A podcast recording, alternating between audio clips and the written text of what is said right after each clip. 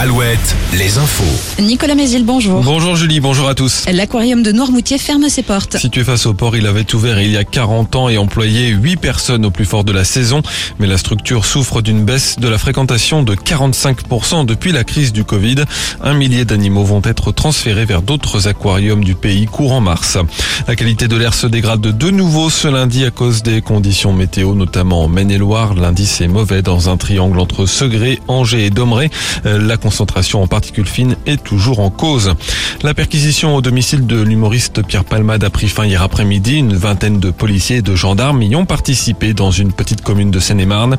Vendredi, quatre personnes, dont Pierre Palmade et un enfant de 6 ans, ont été grièvement blessés dans une collision frontale entre deux voitures. Une femme enceinte de 7 mois, elle, a perdu son bébé. L'humoriste roulait sous l'emprise de la cocaïne.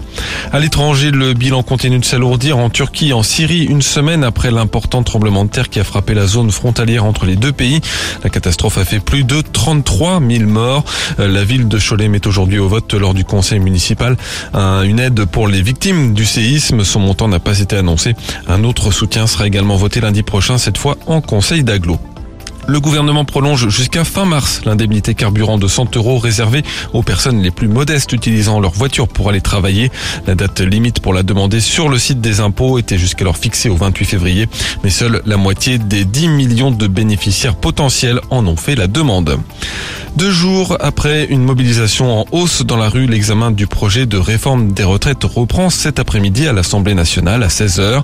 Les syndicats préparent eux une nouvelle journée de mobilisation ce jeudi. Ils appellent à mettre, je cite, la France à l'arrêt après les vacances pour la journée de mobilisation du 7 mars. L'actualité sportive avec le foot d'abord. Olivier Giroud est prêt à continuer avec l'équipe de France. L'avant-centre de la Milan a dit hier sur France 2 qu'il n'était pas prêt à raccrocher. Sur les terrains, Angers a fait match nul contre Auxerre, un partout hier en Ligue 1. Le SCO, toujours dernier du championnat, ne profite pas de la défaite de ses plus proches concurrents au maintien. Nantes, de son côté, a battu Lorient 1-0 hier et reste 13e du classement avant d'affronter la Juventus Turin jeudi en Ligue Europa. Enfin le temps, attention brouillard localement, ils sont parfois givrants, sinon la journée sera très ensoleillée, légèrement voilée ce matin au nord de la Loire.